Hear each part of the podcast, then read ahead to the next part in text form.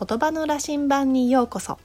このチャンネルは読み書きで見つかる自分をコンセプトにジャーナリングや読書を通して日常の中での小さな気づきや発見を増やしていけるヒントをお話ししています。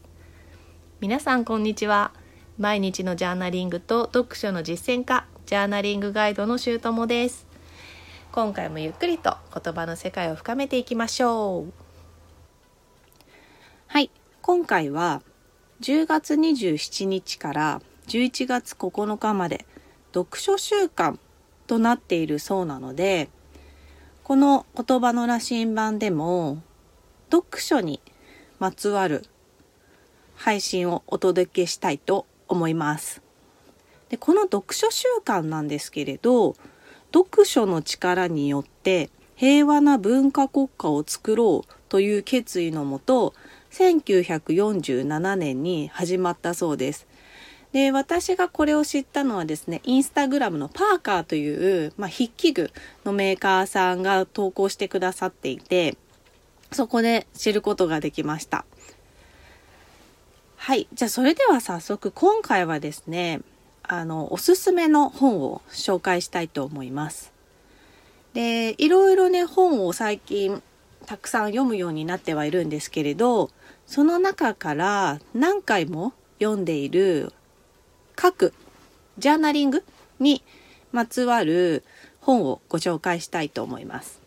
で、それはですね、バレットジャーナル、人生を変えるノート術というライダー・キャロルさんが書かれた本になります。で、このライダー・キャロルさんという方がバレットジャーナルっていうですね、このノート術を、えー、考案された方でして、で、アメリカの方なんですけれど、えー、と今やね結構いろいろな言葉に翻訳されて全世界的にあのこの本は出版されているそうで日本語訳も出ています。で日本語訳はですね2019年の4月に第1版が発行されています。まだねあの手に入ると思うんですけれどえっと私はこれを読んでですねバレットジャーナルの基礎を学んでこの基本通りにやってみるっていうことをしています。えっとそれがねちょうど2019年の6月かな？なので販売して多分すぐあのこの本買ってでこの通りにやってみようっていうことを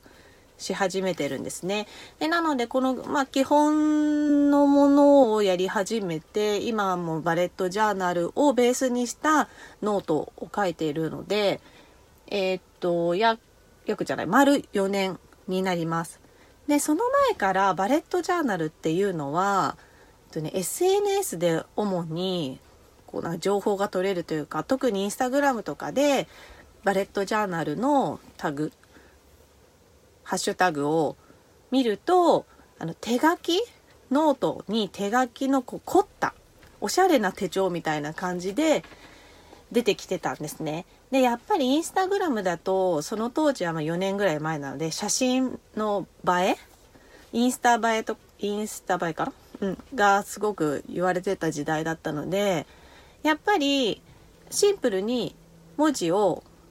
書いてるだけの手帳よりもちょっとアーティスティックなこう手書きでなんか絵を描いたりとか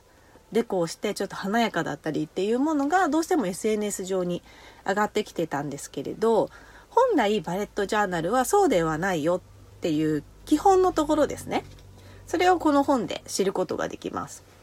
でじゃあバレットジャーナルってどういう本かっていうとあどういう本かじゃバレットジャーナルってどういうノート術かっていうとバレットっていうのが、えっと、箇条書きのあの点を意味します。でジャーナルはまあジャーナリング書くってことですね。なので箇条書きで書くノート術なんですね。でこれ一見こうタスク洗い出しとかしたりするのでその効率よくタスクをこなすにはみたいな手帳かなと思いがちなんですけどそうではなくて頭の中にあるやらなくちゃとかやるべきだとかやりたいっていうものをとりあえず書き出してそこから本当に自分がやりたいものに力を注げるように、えーと、そのいわゆる断捨離というか思考の断捨離不要なものはそぎ落として必要なものを残すっていうのを目的にしたノート術になります。でバレットジャーナルのこの本には、まあ、どうやって始めたらいいかとかその具体的なねこのやり方こう書いたらいいよとか基本的なものはここだけど発展させるとこうなるよみたいなあの詳しいあの方法が書いてある本になります。もちろん最初にねそのバレットジャーナルをする意味とかも書かれているんですけれどあの基本的にはハウツー本とかこうやってやったらいいよっていう本になっているのであの SNS で情報を取って始めるよりはこの本で基礎をあの学んでされた方がよりもっと簡単にバレットジャーナルっていうのが始められると思います。でですね、なぜこのタイミングでこのバレットジャーナルの本をご紹介しているかというと最近私のインスタグラムとかスレッズの方でアンケートを取らせていただいてました。でインスタグラムの方ではですねあの私があるコミュニティ最近入った私が入ったコミュニティでこのバレットジャーナルについて講座というかご紹介をさせてもらえる時間っていうのを今度あの撮らせてもらうんですけどその打ち合わせの時にこのバレットジャーナルの凄さみたいのを話してる時にすっごく楽しかったんですよ。で、えっと、私のインスタグラムの周りにはノート好きさんが多いのでバレットジャーナルっていうと通じるんですけどバレットジャーナルって何ですかっていう方に結構最近続けてあのお会いすることがあってあバレットジャーナルってまだまだ知られていないんだなっていうふうに思ったので是非ねこの本当に簡単に始められるのでこのバレットジャーナルをあのなんだろうなご紹介していきたいなっていう思いが強まったっていうことが一つあります。でインスタグラムで知りたいですかっていうアンケートを取らせていただいた時に何人かの方が知りたいっていうふうに答えてくださったりしていたのでどどんな形でやるかはちょっとまだ定まってなかったんですけど一旦今回はこのスタンド FM のこのラジオでバレットジャーナルの本をご紹介してどういうものか知ってもらえたらなって思っています。であとスレッズの方はこう日記にまつわるアンケートを取らせてもらっていて日記書いていますかっていう質問だったんですけど、えーと、答えてくださった方の6割は書かれていたんですけど4割の方が書いていなかったんですね。でこの4割の方にさらに日記書きたいと思ってますかみたいな質問をさせてもらったんですけどえっと、まあ、選択肢としては、書きたいけど続かない。書きたいけど、えっと、書く内容がわからない。書きたいと思わないってこの3択にしてみたんですけど、えっと、答えてくださった方の全てが書きたいけど続かないっていうことだったんですね。で、この書きたいけど続かないっていうのは、あの、いろいろな、まあ、要素があるとは思うんですけど、そうですね、その一つの中に、やっぱどう、なんだろうな、こう、日記書けっていうと作文みたいにこうしっかりした文章にしなくちゃいけないって思いがあるのかなと思ったりしたので、えっと、簡単に始められる箇条書きでもいいよみたいなあのことを知ってもらえるとちょっと書きやすくなるかなっていう思いもあって今回バレットジャーナルっていうものがあるよっていうのをあのお伝えしようと思ってお話ししています。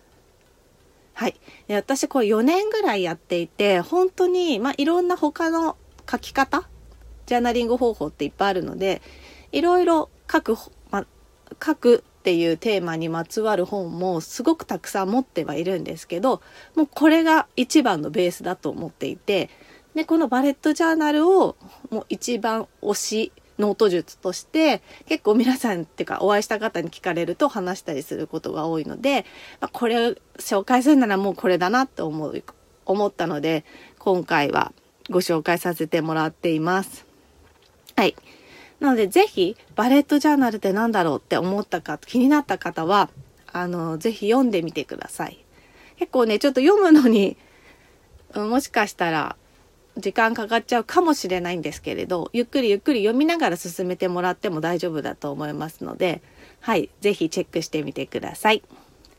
今日はここまでになります。お聴きくださりありがとうございました。このチャンネルでは言葉の力ジャーナリングの奥深さをリスナーの皆様と探っていく時間にしたいと思っています。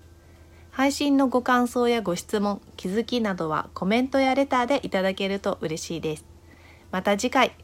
新しい話題や気づきの配信でお会いしましょう皆さんの日常が言葉の力でさらに豊かになりますように。